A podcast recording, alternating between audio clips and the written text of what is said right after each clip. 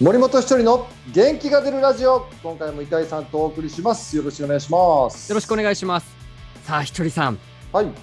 7月26日の楽天戦で連敗がストップしました。長かったトンネルを抜けましたがどんな心境でしたか？そうね。もう今これ収録してる時は時間が経ったんですけど、はいまあ連敗中の時は苦しかったですね。うん。それをようやく抜けたその試合ってやっぱりチーム全体の雰囲気みたいなものはどうだったんでしょうか？まあこう最後の方はもう本当にもううーんまあいつか止めなきゃ止めなきゃ止まるだろう止まるだろうって、まあ、思いでやってたんですけど止まった瞬間は、ほっとしてやっと勝ったなっていうのとハイタッチってどうやってやるんだっけっていう。あそれもちょっと忘れてしまうぞってまあ、いうような、そうそれぐらいなんかあの久々に勝利のハイタッチしたんで。あそうですか、まあ当然ですけどうん、まさかその13まで連敗が伸びるなんて誰ももちろん思ってないわけですよ。そりゃそうですよねそうでまああのカードが変わってファイターズとしてもねそのえー強力な先発ピッチャー陣がいるわけですから、はいまあ、今日はねあの、まあまあ、大丈夫だろう大丈夫だろうというような感じでうん行くんですけど、ああ、いや、まあ、今日もやられたか、みたいなね。それの繰り返しでしたからね。そうですねしかも、まあ、僅差の試合が多かったんでね。はい、これも何とも言えない、こう、歯がゆさというか、うん、なんかこう、大差で負けると、いや、まあ、力負けかってなるんだけど、はい。僅差で負けると、いや、あそこがどうだったとか、これをもうちょっとこうしてればひっくり返せたとか、うん。1点防げたとかっていう試合ばっかりだったんで、ある意味こう、反省材料が非常に多かった13連敗になりましたね。ああそうだったんですね。うんでもその止めた試合、楽天戦は、まあ、5回にハンソン選手のツーランで先制して、で8回に追いつかれるっていうね、ちょっとまた嫌な感じ、雰囲気が漂ってもおかしくないのかなというふうに、外から見てたんですけど、実際、チームの中ではその試合っていうのはどういう感じだったんですか？いや、まあね、流れというか、連敗中のチームとしてはもう終盤に、しかも相手チームの本拠地で追いつかれたら、はい、やっぱり流れとしてはきついなっていうのは感じてたんですけど、はいすぐにこうね、逆転したんで、うん、やっぱそこが大きかったですよそね。うなんですね。まあ、あの万波選手の決勝内野安打っていうね、もうまあ泥臭いような形ではありましたけど、ただもうでもとにかく1点をもぎ取るんだっていう姿勢、気持ちですかね。そう、で、この放送でも確か前に言ったと思うんですけど、はい取れる1点うんっていうのを取っていかないとやっぱりきつくなってくるという話の中で、はい、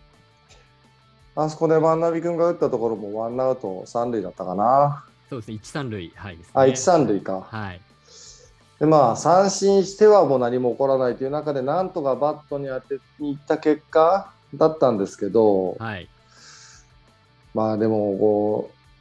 う、野村克也さんが言われたね、はい、チームの苦しい時はエースと4番なんだっていう言葉がね、なんかこう、僕の中では蘇ったというか、まあ、当たりは、そうそう、当たりは良くないけど、うんぱり困った時は、チームの軸となる選手が、なんとかするっていうのが、これ野球の、まあ、こう醍醐味でもあるというね。そうなんですね。そうそう、だからまあ、最近はね、万波君が4番打つことが多いんですけど、まあ、やっぱりはい万波君と今、清宮君がね、2人でこう軸を支えてるようなところもあって、はい、まあ、この2人が大事なところで打つと、ぱこう勝ちゲームっていうのは増えてくくるんじゃないかなっていうのは思いますよね。あーそうなんちなみにひとりさんはその、ね、楽天戦は、なんとなく今日はいけるんじゃないかみたいな予感とかみたいな。あいやいや毎日思ってますよ、それは。そうなんですね。そうそう、今日はもう絶対止まる、止まると止める、みんなそう思う思いで試合に臨んでますから、はい。その日だけがなんかいけるっていうのはないですね。あそうですか。まあ、うんそうですね。当然勝ちに行っているわけですからね。うん。で、まあ、あの、選手たちのね、喜びはもう、それはもうもちろん当然だと思うんですけど、コーチ陣っていうのはまたどうなんですか？受け止め方とか。いや、まあ、まずは連敗止まったっていう安堵感もそうですけど、いただ、あの、まあ、これ、俯瞰的に見とかなきゃいけないのは、うん。連敗止まったからって言って、何か目標達成なわけじゃなくて、はい。13個負けたっていう、これを取り返していかなきゃいけないっていうシフトチェンジですよね。そうなんですね、やっぱり。うはい。んまあその日は、まあやおお、とりあえずは連敗止まったと、まあ、まあと毎日勝ちに行ってるわけだから、あはい勝ってよかったっていう思いと、さあ、次の試合から巻き返していかないとなっていう思いは、すぐにこう湧き出てきましたね。ああ、そうですか。これ収録してる時点、8月3日の時点なので、まあ、連敗止めて、その後3連勝して、連敗、そしてまた連勝っていう形でね、来てますけど、どうですか？ただやっぱり抜けたことで何か掴んだものみたいなものもあるのかなというふうに思うんですけれども。うーん、まあ、えなんかこの間、あの、ZOZO マリンのエラーがすごい出た試合で、はい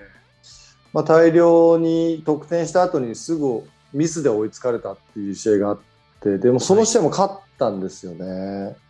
で普通であればもう一つ大事なところでミスしたら大体こう試合っていうのは落としてしまうんですけど、はい。あれだけミスしても勝ったりとか、はい。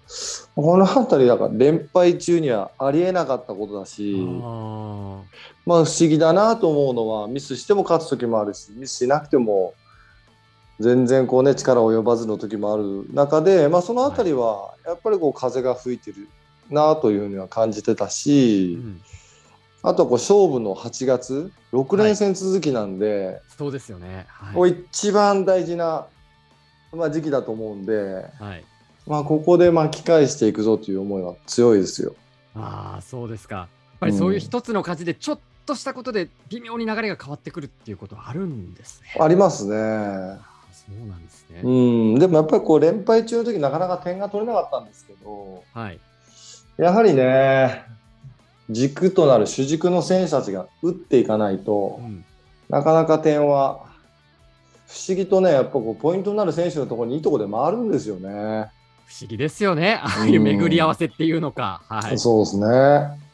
なんでまあね、あの連敗はもちろんしてストップしましたけど、はい。我々にはこう上に行かなきゃいけないというね、上に行くという目標がありますので、